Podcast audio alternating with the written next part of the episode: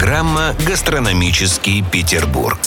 Здравствуйте. Это программа про еду и рестораны. Меня зовут Станислав Смирнов. Аперитив. Сегодня продолжим говорить о гиде Мишлен, который объявил о своем приходе в Россию. А пока мы составляем свой список петербургских ресторанов, достойных получить звезды. Столик на двоих, пожалуйста.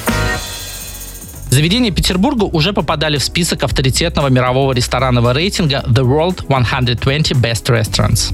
Так, Кококо занял в нем 104 место. Определенные эксперты гида Мишлен смогут по достоинству оценить кухню Игоря Гришечкина. Правда, уже в новом ресторанном проекте от Матильды Шнуровой. Он называется Кококо Кутюр.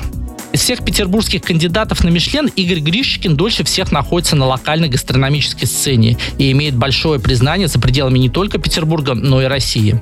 Стиль Игоря нельзя перепутать ни с одним другим шефом. За каждым его блюдом история, в каждом образе глубокий культурный подтекст.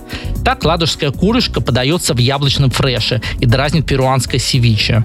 Обыденная, казалось бы, перловка превращается в его в руках в изысканный завтрак туриста, а желуди в русский тирамису. В новом проекте он сумел объединить кулинарные традиции русского народа, семейные блюда, вкусы детства и незаслуженно забытые продукты. Крестьянская гурьевская каша ловко маскируется под десерт во французском духе.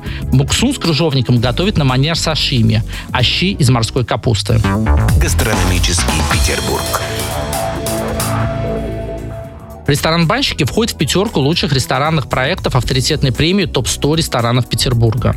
Основой его концепции стала русская кухня, переосмысленная командой проекта во главе с шеф-поваром Станиславом Левоха. В свое время он учился у итальянца Антонио Фреза. В банчиках сами вялят и коптят рыбу и мясо, выпекают несколько видов хлеба, делают домашние заготовки. Шашлыки и стейки готовят на углях, подают их с дымком и золотистой корочкой.